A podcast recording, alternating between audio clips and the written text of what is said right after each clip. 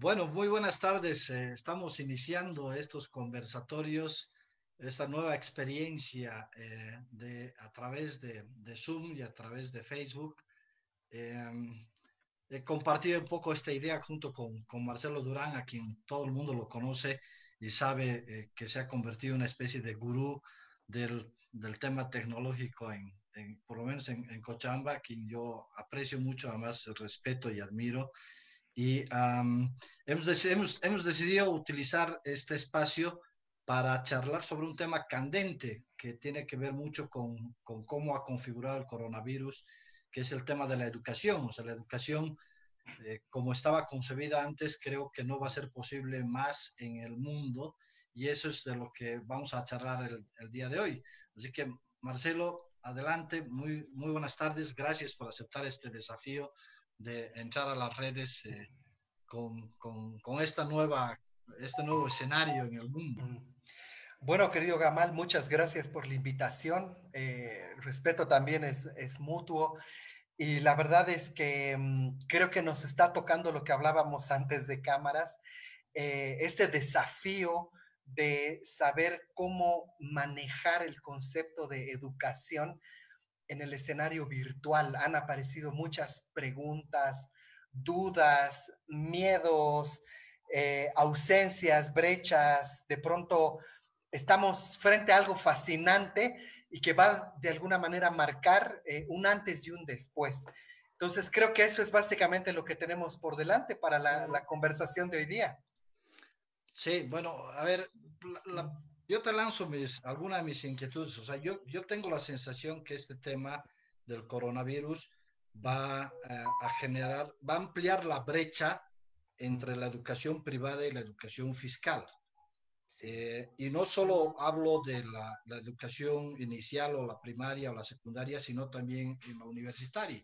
O sea, hemos visto que algunas universidades, como por ejemplo la católica, eh, están trabajando como si fuera normal y hasta yo diría hasta con sobrecarga y otras universidades como San Simón no han podido eh, regresar a clases por varias limitaciones propias del sistema público. Y lo mismo que tengo la sensación que va a suceder con, con la educación primaria o secundaria y peor con la inicial. Claro. A ver, aquí hay un, hay, hay entras de lleno, ¿no? Al, al, tema complejo porque creo que lo primero que nos ha pasado es el tema de hacernos la pregunta y de descubrir algo que siempre ha estado ahí, pero nunca lo habíamos visibilizado con fuerza, el tema de la brecha, brecha digital, que generalmente la analizamos en dos variables, que son uso y acceso. Entonces, hemos hecho mucho énfasis durante muchos años en el tema de acceso, de dotar de Internet a la mayor cantidad de eh, habitantes, ciudadanos de, nuestro país, ya sea en áreas urbanas, periurbanas y rurales. Por lo tanto, las diferentes tecnologías, ya sea por fibra, eh, ya sea por el espectro electromagnético o por satélite, ha sido el gran desafío, eh, tanto del Ministerio de Educación como para la AVE, Entel, todas las instancias del Estado. Pero yo te diría que es un ideal llegar al 100%. Es, es un máximo ideal que ojalá algún día lo logremos, pero siempre va a haber lastimosamente esa brecha. Por lo tanto, qué bien que se hable de eso porque es un tema pendiente. El segundo tiene que ver con el uso que nosotros le dábamos a, a la tecnología. Entonces, en estos años, el uso ha tenido mucho que ver con lo lúdico, ¿no? Con eh, ver contenidos por YouTube, redes sociales, por mensajería. Y de pronto hemos dejado muy de lado el tema de eh, generar contenidos para eh, educativos, para que la gente, los estudiantes y los profesores se puedan subir al carro. Han habido experiencias buenas, eh, una que se llama, por ejemplo, Eduquinova, para los profesores de colegio, que les ha puesto el desafío de digitalicen sus trabajos, sus procesos, y han hecho cosas muy buenas. Pero ahora el coronavirus lo que ha hecho es hacernos el curso express de cómo digitalizar la educación en 321 ahora y las decisiones son al día. Ya no puedes pensar al año o a largo plazo, sino es al día. Entonces, creo que es un tema pendiente y creo que hay que saber cómo entender esa brecha para poder administrar eh, los recursos del Estado, digamos, en el sector público, pero también aprender de las buenas prácticas de otros países para poder interoperar. A mí algo que, para terminar esta parte, que me ha parecido, digamos, fuera de contexto, es que la Universidad Mayor de San Simón decida no continuar por el tema de la brecha. Es verdad, pero no porque exista brecha no vamos a seguir. Hay que capacitar a los docentes, hay que buscar convenios con otras telefónicas, con empresas de tecnología para ver cómo lo hacemos. Entonces, no podemos parar la maquinaria, tiene que seguir. Entonces, creo que ese es el desafío hoy para todos, que a pesar de las diferencias que tú bien mencionas, creo que tenemos que saber ahora cómo adaptarnos y tratar de siempre disminuir esa, esa brecha. Es un ideal, pero para allá vamos. A ver, eh, hablando de la Universidad Mayor de San Simón, te cuento que a mí me han compartido, a propósito de que se han enterado que íbamos a tener esta conversación, me han compartido unas, unas, unas, unas encuestas que había hecho, que habían encargado en la Universidad Mayor de San Simón. Entonces, si me permites, voy a, voy a compartir a ver qué dicen estas, estas encuestas.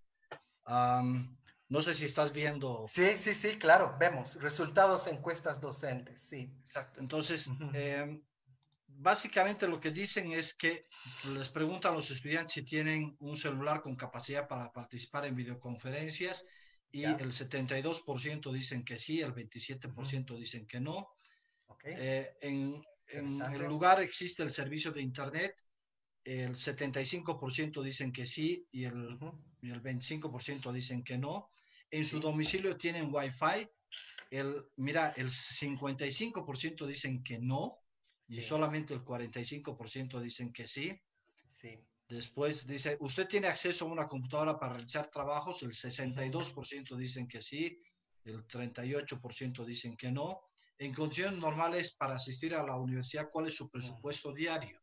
Me imagino que este es un tema que tiene que ver con cuánto dinero están dispuestos, o sea, dejan de gastar y están dispuestos a usarlo en, en, en, algo alternativo eh, porque se van a ahorrar supuestamente el transporte. Claro. Aquí hay datos interesantes.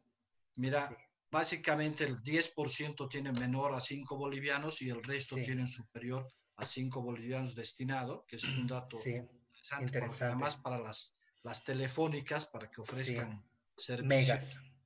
Ah, los estudiantes dicen, eh, si es que el gobierno levanta la cuarentena, creen que deben de volver a clases presenciales, solo el 25%, implementar clases virtuales, un 23%, y casi el 51% dicen ambas modalidades, los estudiantes. Sí. Los docentes dicen en 71% dicen combinar ambas modalidades, solo el 23% dicen clases virtuales y vendría a ser mucho chiquitito el volver a clases presenciales. Entonces, me parece súper interesante estos, estos datos. ¿Qué te, qué, qué, te, parece esto, mi querido? Eh, mira, te diría, me, me parece fascinante pensar que coincidimos con el pensamiento de que tal vez preguntando con alumnos, hablando con docentes, em, en debates en Facebook, leyendo las noticias. Creo que hay em, algo importante ahí que tiene que ver con dos cosas en particular. La primera, eh, el Internet domiciliario sí es un privilegio todavía, porque eventualmente es un costo elevado y que eso en los censos siempre ha aparecido, ¿no? Tienes Internet en tu casa, no, porque es un costo alto. Pero si tú preguntas en la ATT la cantidad de conexiones móviles que hay, ahí sí te vas a dar cuenta que hoy nos conectamos a través de dispositivos móviles. Entonces, ahí sí hay una gran oportunidad de la intersección entre conectividad móvil más el teléfono. Y lo segundo, la gran aceptación que tiene el tema del modelo híbrido, ¿no? Que es el Be Learning, learning, o sea, clases presenciales y virtuales. Piensa que muchos alumnos hacen largas distancias, tienen que pasar una hora al día de ida, otra hora de vuelta. Y es lo que te contaba, ¿no? Que en muchos casos, en un posgrado, en un diplomado y clases de noche, chicos que salen a las 10 de la noche de su universidad o de su eh, institución educativa y tienen que volver todavía. Es algo tiempo de calidad que podrías utilizarlo mejor. Entonces, creo que hay beneficios, pero sí eventualmente te fijas que el tema de la brecha todavía está ahí vigente. La pregunta es ahora, ¿cómo se lo resuelve? Entonces, muy, muy buenos los datos que presentas para el análisis.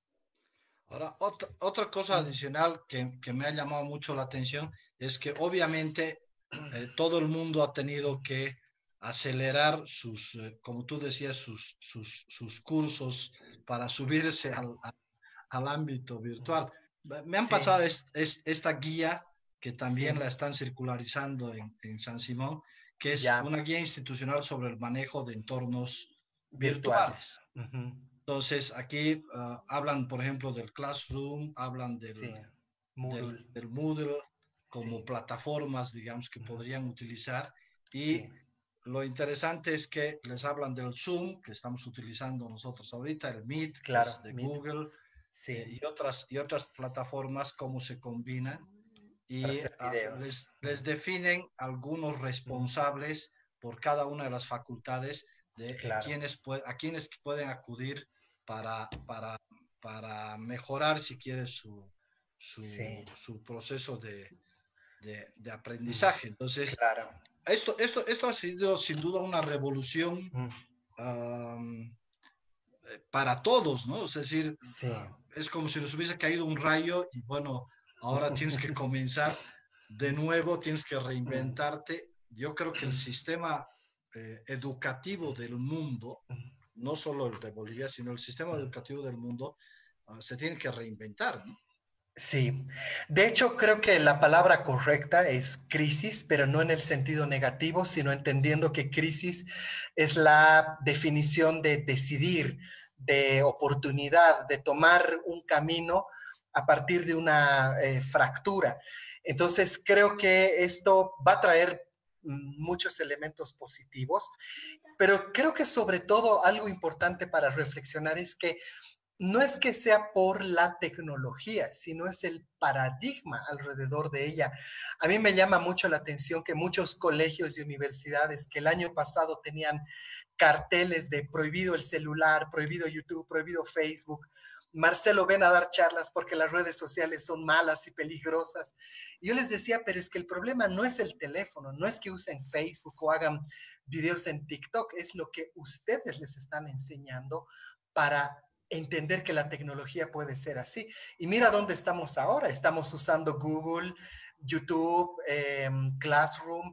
Entonces, creo que es el paradigma un, último detalle sobre esto. Hace un tiempo atrás leí a un youtuber de San Simón justamente que se llama Tunche TV, que él decía, yo hace semestres atrás he presentado un proyecto para crear videos de clases y subir las clases de los docentes a un canal de YouTube.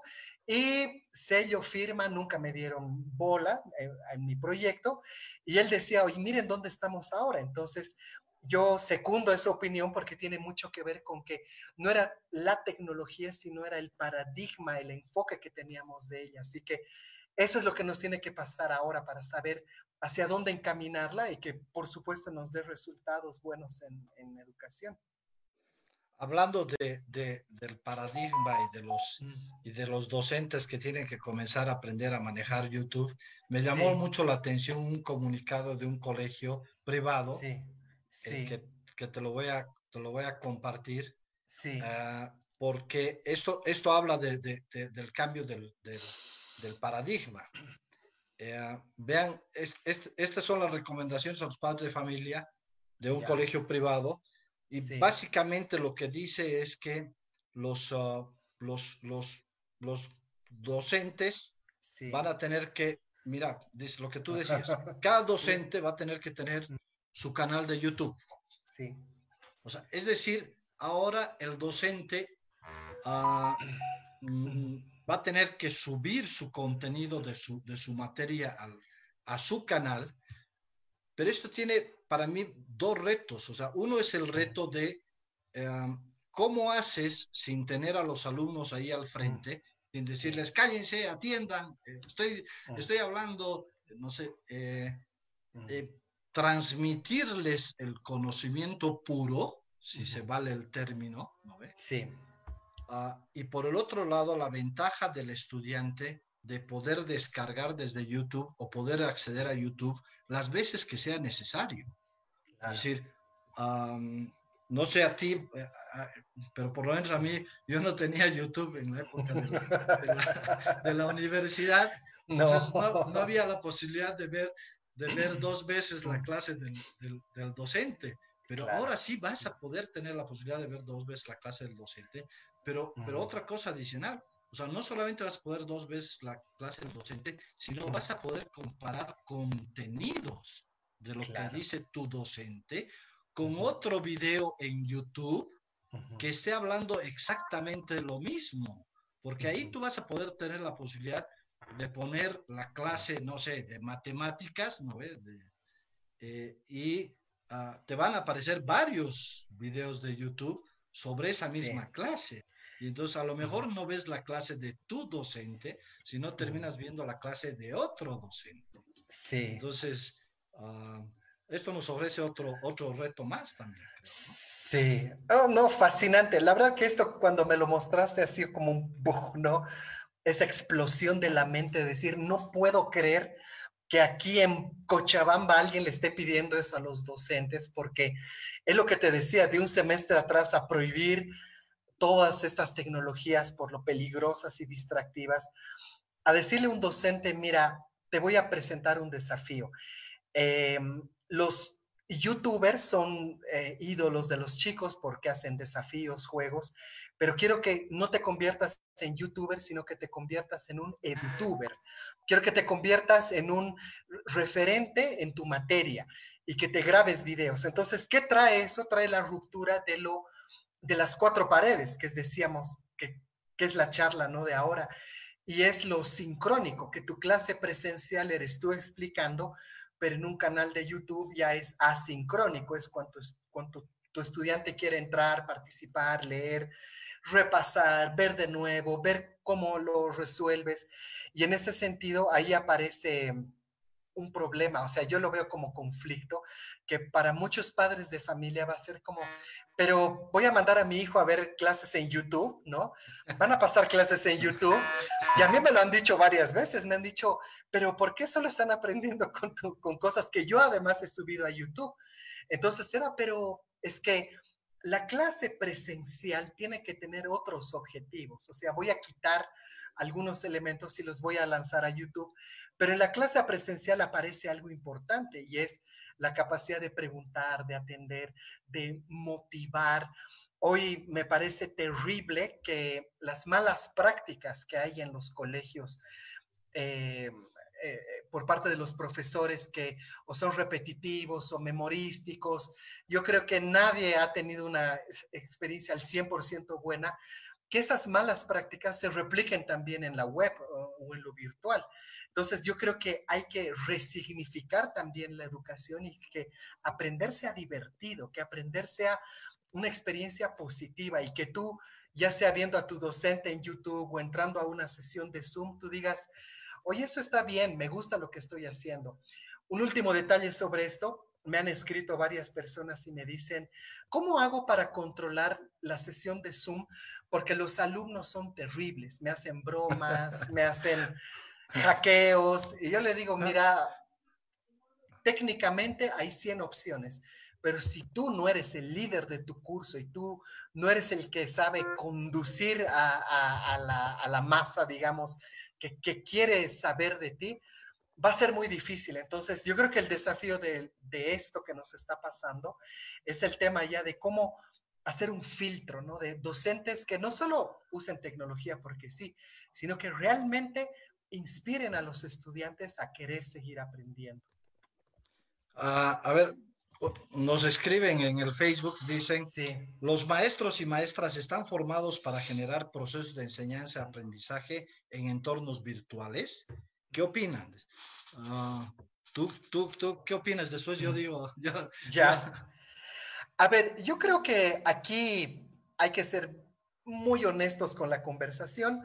Eh, la formación de los profesores de colegio viene muy administrativa, muy preparados en su tipo de eh, enseñanza en el aula, pero nunca vieron el tema virtual, lo veían como una idea que podrías incorporarla. En cambio, en las universidades hay este diplomado en educación superior y eventualmente hay un módulo que tenía que ver con tecnología. Yo lo he dictado varias veces, ¿ya? Pero cuando me he enfrentado con este escenario ahora, he dicho, pero no se supone que todos ya sabíamos esto, que ya habíamos pasado un módulo y tenemos el diplomado en educación superior para hacer esto. Entonces creo que eso debe un poco que hemos cursado solamente trámites administrativos, pero no hemos puesto en práctica. Entonces, le doy la razón a la pregunta en el sentido de que tal vez no estamos formados, no estamos eh, en un escenario como el de ahora. Había la idea, hay la idea, incluso muchos lo toman, pero creo que no hasta ahora se ha visto algo con tanta fuerza. Hay una gran demanda de profesores que se quieren capacitar en generación de contenidos educativos en, entornos virtuales. Entonces, o sea, a ver, eh, vamos a coincidir en que los maestros no están formados para generar procesos de, enseñanza y aprendizaje en entornos virtuales, que el mundo completo vamos a tener que reaprender eh, los maestros a enseñar y los alumnos a aprender en entornos eh, virtuales. Sí. El gran reto del Estado es cómo va a garantizar que los maestros hagan su tarea y que los alumnos hagan su tarea en entornos virtuales. Ah, entonces, todos vamos a tener que entrar en una nueva etapa, creo yo, de, de, reaprendizaje en este nuevo eh, modelo, donde yo coincido contigo en que no va a ser 100% virtual, pero vamos a tener que eh, rediseñar los espacios de tal manera que las clases presenciales tengan ciertos objetivos y las clases eh, virtuales tengan otros objetivos que uh, tienen que ser mucho más de exploración que de repetición, porque uno de los grandes problemas que creo que tiene nuestra, nuestra educación es que nos enseñan a repetir más que a explorar y a descubrir y a experimentar. Sí, sí, no, totalmente de acuerdo. Creo que ahí hay un hito interesante. Hace una semana el Ministerio de Educación ha firmado un acuerdo con empresas de tecnología, con Microsoft para Teams, con Cisco para Webex y con Google, pero con Google no lo ha hecho como la empresa como tal, sino con la comunidad de educadores que se llama GEG e Bolivia y es una comunidad de educadores que se capacitan para capacitar. Y cuando tú ves la cantidad de docentes que están tomando esos cursos, son 30 mil, 40 mil, es una locura ver la cantidad de docentes que están asistiendo a esos cursos de capacitación ahora. Entonces, por eso te decía, eh, qué bien que está sucediendo esto, o sea, vamos a sacar algo bueno. Pudimos haberlo hecho antes, sí, pudo ser mejor, por supuesto, pero ahora es cuando todos los docentes tienen que ponerse las pilas, entrar al tema digital y no solamente entender que es voy a llevar mi materia y subir mis apuntes a PDF y ponerlos en la web, sino es hablar en lenguaje digital, resignificar el aula ya no en cuatro paredes, sino en esto. Y esto, ¿cómo lo hago? Estamos aprendiendo. Es un proceso en el que estamos involucrados todos ahora.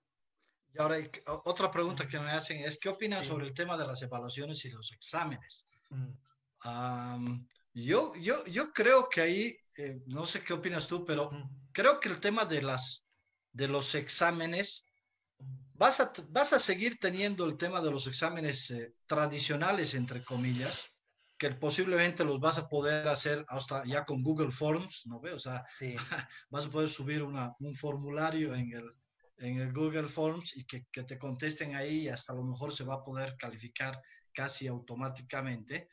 Pero el tema de las evaluaciones, yo creo que va, va a venir también el proceso de ida y vuelta. Es decir, ya, ahorita toda nuestra atención está centrada en el contenido que tienen que generar y, el, y, la responsabilidad del proceso de aprendizaje en los docentes. Pero y cuando venga la evaluación, el alumno, ¿qué va a tener que hacer? Va a tener que grabar también, va a tener que subir un video de, eh, de una presentación eh, o lo va a tener que hacer en vivo, eh, o sea, no, no, no se va a volver pregrabar, digamos, la, la, la, la, evaluación y entonces va, a ser, va a ser una cosa de ida y vuelta desde mi perspectiva. ¿Qué opinas tú? A ver, yo creo que efectivamente el tema de la evaluación es una parte fundamental en el proceso de enseñanza-aprendizaje, pero creo que eh, los instrumentos, las tecnologías están ahí como Google Forms, los quiz makers, hay hartas herramientas para crear formularios que se puedan autorresponder, que tengan un plazo, que solo se abran una vez. Tú puedes darle ahí los requisitos que quieras, pero tal vez hay una variable adicional que mm, no se contempla mucho y tiene que ver con la confianza de es que no quiero que copien, es que no quiero que hagan chanchullo, ¿ya? Y ahí yo creo que los docentes también tienen que aprender a decir, mira, yo voy a dejar que ellos sean responsables de su propia educación.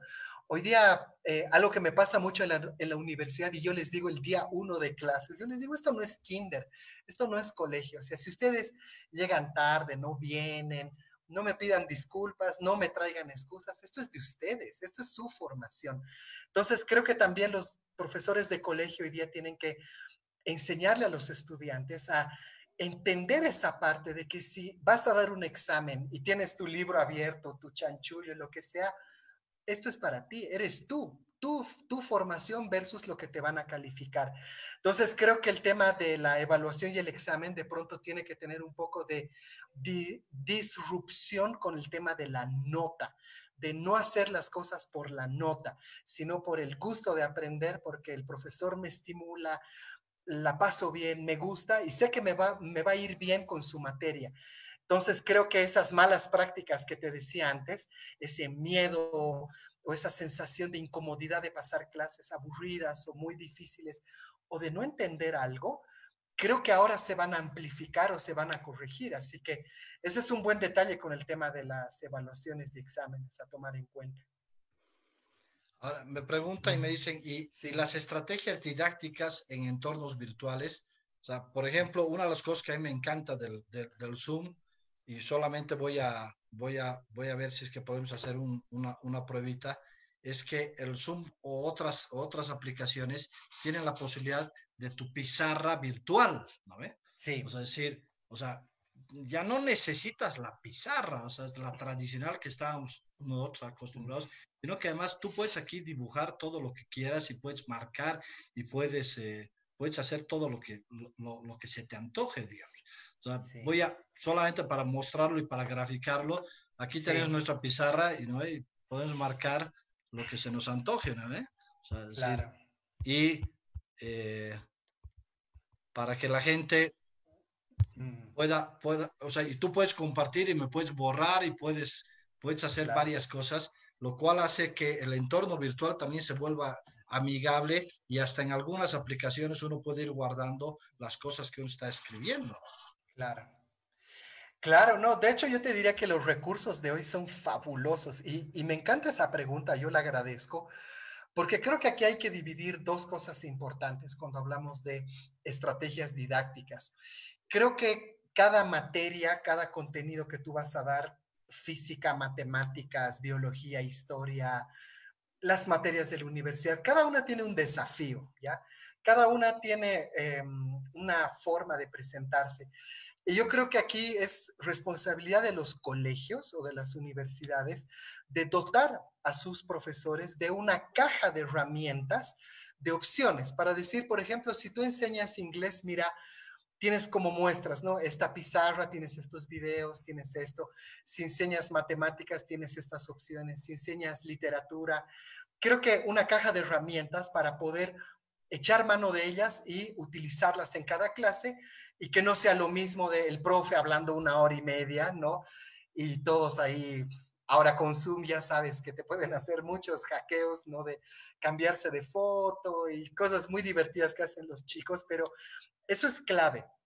Y, pero lo segundo creo que eh, aparece cuando descubres que cuando tú das clases presenciales, tú en la comunicación no verbal, viendo la reacción de tus estudiantes o el cómo se visten, cómo llegan, cómo hablan, cómo cómo están ahí, tú te das cuenta que tal vez tienen algún problema o le están pasando mal, tienen algún conflicto y tú les puedes preguntar en privado, ¿y qué ha pasado? ¿Qué sucede? Y eso te puede ayudar a entender que tal vez eso afecta en su rendimiento. En muchos colegios, por ejemplo, el colegio es una forma de escapar de mi casa. Eh, tengo problemas en mi casa y en mi colegio me encuentro con mis amigos y me voy a olvidar por un momento de lo que está sucediendo acá. Entonces, creo que esta pregunta es importante porque el entorno virtual asume que tú estás limpio y predispuesto para aprender. Y no necesariamente es así. Tú tienes que en el colegio obligadamente asistir a tu clase o en la universidad, bueno, es la decisión que tú has tomado, pero creo que esa parte es la más difícil ahora y lo que a muchos profesores les complica, el cómo lidiar y cómo asumir este tema emocional para tener una experiencia positiva. Así que muy buena esa pregunta y sí, un desafío para hablar de, ello. Pero un tema que a lo mejor nos estamos olvidando, Marcelo, es que estamos asumiendo también que todos los entornos están controlados. O sea, sí. en, el, en, el, en, el, tema de nosotros como papás, eh, ahorita los papás, nosotros estamos aquí, estamos encerrados juntos con ellos y podemos estar detrás de ellos un poco para apoyarlos para que eh, puedan estar en estos entornos virtuales. Pero mañana pasado que eh, entremos a esta, a esta lógica de la cuarentena dinámica, digamos, donde los papás tengamos que regresar a trabajar, eh, ¿cómo los apoyamos nosotros a los, a, los hijos y cómo nos aseguramos si efectivamente están, están, están, están bien o sea, emocionalmente están bien como para poder entrar a una clase. Es decir, creo que el tema emocional que tú has tocado es un tema bien complicado porque obviamente en, en la relación personal, eh, tú te das cuenta lo que tú decías, cuando un alumno llega y no es el mismo, te das cuenta, o sea, eh, y, y, sabes que ha pasado algo atrás y tienes la posibilidad de acercarte y de charlar con él y no solamente ser el docente que explica, sino también ah, en, esta relación humana que a veces no es tan fácil si tienes una cámara de promedio como nosotros tenemos ahora. Sí, sí, sí. Te diría que eso es, eh, es tal vez el gran desafío que nos toca, sobre todo porque ahora cuando tú cursas justamente los diplomados en educación superior, hay una parte fundamental que te habla de mm, cómo convertirte en el facilitador del aprendizaje. O sea, romper esa dinámica del profesor que lo sabe todo y que el alumno tiene que ir y memorizar e igualar en conocimiento, sino más bien facilitar esta experiencia de aprendizaje. Entonces, la ruptura de las cuatro paredes no solamente es porque estamos en un entorno virtual, sino porque tú puedes aprender a las dos de la mañana viendo un video en YouTube, eh, a las 7 de la mañana yendo en el minibús a tu universidad leyendo algo y se te prende la mente y dices, ah, ahora ya lo entiendo, o un compañero que te explica. Entonces, no, no solamente el aprendizaje es en tu aula. Tu aula es solamente un factor más, es importante, pero tú tienes que aprender a conducir ese proceso. Por eso es que me parece riquísimo esto que nos está sucediendo, porque lo que va a suceder inmediatamente desde la próxima semana y ojalá lo más antes posible, es que los colegios y las universidades empiecen a convocar a sus docentes y decir, ¿cómo les ha ido? A ver, haremos una lista de experiencias buenas, malas, y hacer esta caja de herramientas que te decía para saber em, entender cómo es que ahora vamos a tener que lidiar con esto. Porque efectivamente hay, creo, una mala significación de la educación hoy, en el momento en que apelamos mucho a las notas, apelamos mucho a los procesos, a las firmas, tú decías a la exposición, ¿no? A tengo que ir y hablar, sino llevarla más bien a las múltiples posibilidades que tienes hoy. Un último detalle, hacías mención hace un rato de algo que, que me encantó, cuando tú das una clase en YouTube, Puede que abajo, tres videos más abajo, esté el experto mundial dando tu misma clase.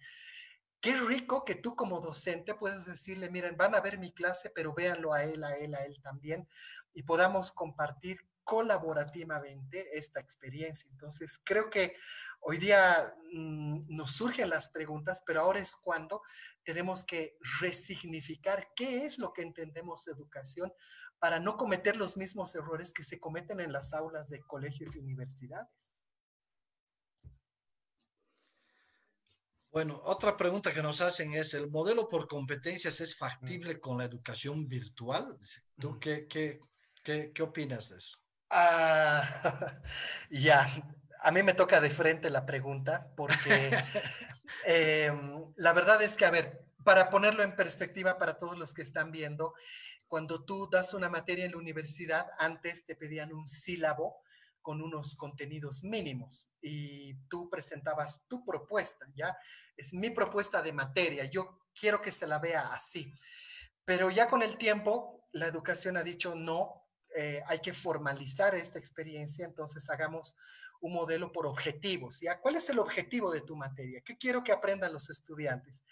Pero ahora está de moda el modelo por competencias, que tiene que ver con el, no solamente saber, o sea, con los saberes, ¿no? Con el saber qué sabes tú, sino con el saber hacer. Entonces, ¿qué sabes hacer? No solamente quiero que sepas em, física, sino quiero que sepas cómo la aplicas, por ejemplo, en la mecánica de un auto. Eh, si sabes física, cómo la aplicas en la hidráulica o en eh, en la manipulación de la electricidad, por ejemplo, en el caso de ustedes eh, en ENDES, no solo es la teoría, sino es la práctica. Entonces, creo que esta pregunta es interesante porque yo te diría que hoy, cuando veo cómo se arma un plan global enfocado a eh, competencias, yo digo, yo quiero que sepa esto, esto, esto, que sepa hacer esto, esto, esto. Pero ¿cómo agrego ahora la transversal de la tecnología? Y esta pregunta yo también me la hago porque yo quisiera que aprendan estas habilidades digitales. Entonces, creo que hoy el modelo tiene que incorporar habilidades, eh, fuertes habilidades digitales, que los estudiantes no solo vean a la tecnología como un espacio lúdico, divertido, sino también como un espacio fuerte de aprendizaje. A mí me sorprende chicos que son muy hábiles para hacer videos en TikTok o en YouTube y no pueden hacer preguntas en Google. E, esa parte me sorprende y tiene que ver con la habilidad. Entonces, creo que en el modelo hay que incorporar esa parte, la de habilidades digitales en los estudiantes. Súper.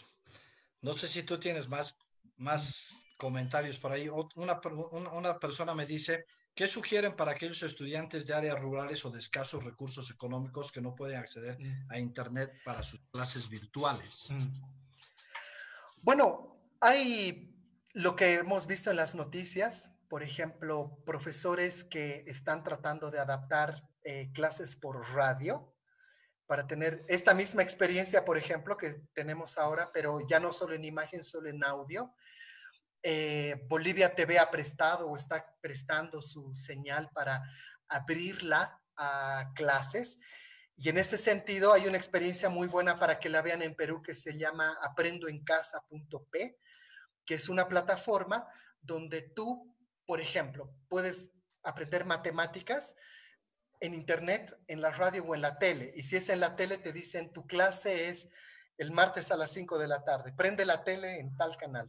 Entonces, creo que para las zonas rurales, eventualmente podríamos alcanzarla con la radio y la televisión o con otras experiencias, que era lo que originalmente quería el satélite Tupac Katari con los famosos telecentros.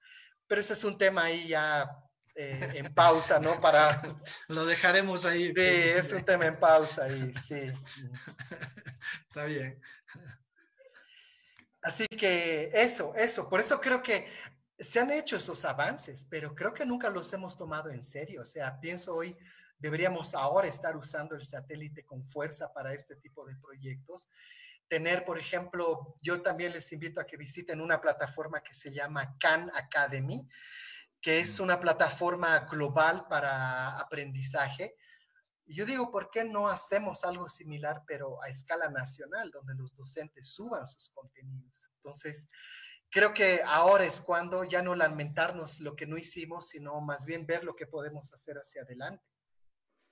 No, totalmente de acuerdo. O a ver, yo, yo, yo, yo me sumo a tu equipo de los, de los optimistas empedernidos, digamos. en, cada, en cada problema yo siempre le encuentro una, una oportunidad. Y coincido en que no tiene ningún sentido en, mm. en, en, quejarnos de lo que no se ha hecho, sino yo de veras creo que esta es, esta es una, una extraordinaria oportunidad para docentes, para los colegios, ah, para las universidades, eh, de transformar esta, este modelo educativo que nos tenía de alguna manera, ah, nos volvía repetidoras, ¿no? O sea, yo, yo, yo me acuerdo uh, cuando hablábamos alguna vez eh, con, con, con, la mamá de mi hijo y discutíamos el tema de qué colegio debería de entrar a estudiar, yo le decía, a ver, una de las cosas que más me interesa a mí es que les enseñen a pensar, no a repetir. O sea, porque repetir pucha, es muy fácil, o por lo menos para mí es muy fácil. Y una de las cosas que yo siempre he criticado es que a partir de la aparición del Google eh, el, eh, o, o de, de, las computadoras, muchas de las tareas que me entregaban en, en, las, en la universidad fundamentalmente eran copy-paste de, eh, de algún documento y en muchos casos ni siquiera se tomaban la molestia de corregir el modelo de tipo de letra, digamos, o sea, simplemente era copy-paste y copy-paste y copy-paste y, armaban cualquier zafarrancho, o sea, pero yo les decía, a ver, a mí no me interesa que, que, que copien lo que ya está, sino que piensen, o sea, sirve, no sirve, y a lo mejor lo más importante, Marcelo, y no sé si tú vas a coincidir conmigo, uh, un poco para ir ya cerrando este nuestro, este espacio que hemos, que hemos, que hemos que estamos experimentando es lo más importante, creo yo, es que nos quedemos con la pregunta de, de qué, o sea, qué podemos hacer mejor con, la, con nuestro sistema educativo desde donde estemos, desde donde nos toca. O sea, y yo creo que las respuestas nunca van a ser suficientes. Siempre es importante quedarnos con la pregunta. Lo que tú decías, este feedback es fundamental ahorita que tengan los eh, dueños de los, de los colegios o los directores de los colegios o los directores de las universidades con los docentes y con los alumnos y decirles qué ha funcionado, qué no funciona y uh, ir construyendo este nuevo conocimiento de esta nueva etapa en la cual, no sé si tú coincides, creo que sin duda va a haber un antes y un después del coronavirus. Sí, no, me, me encanta lo que dices porque el tema de, de tú como padre decir, ¿qué, ¿qué espero de un colegio de mi hijo? No es el tema del prestigio, la cercanía, eh, la comodidad o no sé, tantas variables que muchas veces aparecen, cuando lo importante tiene que ver con que la educación tiene que ver con formar y desarrollar personas, los líderes del mañana, eh, eso que tú dices, el quiero que le enseñen a pensar, parece, parece como un tópico, ¿no? Parece una frase así como, va, pero ¿quién no aprende a pensar, no? Pero si tú te fijas hoy lo que cuando sales a la calle y la gente se manifiesta en redes sociales con comentarios fuertes, siempre dicen, ¿qué es lo que falta? Educación, necesitamos educarnos. Pero ahora es cuando hay que poner el dedo en la llaga y realmente preguntarnos que este escenario que nos toca no solamente es porque vamos a recrear la experiencia del aula en un espacio digital, eh, con las ventajas y desventajas que te traigan, sino que tiene que ser justamente para volver a preguntarnos qué es lo que esperamos de la educación. Por eso, para terminar, mira, hay, hay un término que se ha puesto muy de moda, eh, en realidad es una metodología y que mm, en Estados Unidos, en Silicon Valley, que es la capital de la tecnología y todas las empresas están allá, uno se imagina, ¿y qué? ¿A qué colegio van los hijos de los grandes programadores y los tecnológicos? Van a unos colegios que tienen la metodología Waldorf, que es una metodología que te dice no computadora, no celular, no internet, no nada, no tele, no cable. Y tú dices, pero ¿por qué? ¿Cómo puede ser que los grandes tecnológicos te prohíban todo eso? Y es porque esta metodología te dice, si tu papá ha inventado un teléfono, piensa tú qué vas a hacer. No reproduzcas lo que han hecho los otros, sino aprende a producir tú. Dibuja, sé creativo, expláyate, sueña, Eh, en fin, es una metodología interesante para que la googleen, se llama Waldorf, y creo que a la larga es lo que eventualmente estamos tratando de hacer ahora en nuestras clases, en las universidades y espero que también en muchos colegios para despertar el espíritu crítico de los futuros líderes de nuestro país, de nuestros futuros... Em, de nuestros futuros miembros de la sociedad que van a hacer algo mejor. Y eso se tiene que empezar hoy. Por eso es que eh, esto que nos está sucediendo tal vez no lo vamos a ver a fin de año, sino tal vez de aquí a 10 años. La generación del 2030, cuando estén terminando la universidad, van a decir, oye, ¿te acuerdas cuando fuimos al colegio y han digitalizado todo? Sí, mira lo que me ha sucedido ahora. Entonces, al igual que tú, soy optimista, espero que saquemos cosas en limpio de esto, pero sobre todo que seamos propositivos y que entendamos que la educación es eso, es formar personas para bien. Qué lindo, me quedo con eso, formar personas para bien. Bueno, te agradezco un montón, Marcelo, haber iniciado esta, esta experiencia de, de, charlar un poco sobre, sobre estas nuestras preocupaciones. La educación hoy fue nuestro, nuestro centro de, de, esta, de esta conversación. Eh, gracias a todos los que han participado con sus, con sus preguntas. Eh, y bueno, em, nos, nos plantaremos otra, otro conversatorio, Marcelo, otro reto. ¿Te parece? Claro, claro que sí. tenemos grandes desafíos, el teletrabajo, por ejemplo, todo el tema de la tecnología con el coronavirus, esa intersección está produciendo fenómenos interesantes, así que ahí si también la gente tiene algún comentario, creo que el tema del teletrabajo también está ahí vigente. Me parece muy bien. Entonces, uh, los, les proponemos que nos veamos la próxima semana por el mismo lugar, por el mismo canal. sí. y con sus servidores Marcelo Durán y Jamal Serga. Muchísimas gracias, Marcelito. Un fuerte abrazo. Gracias, igualmente.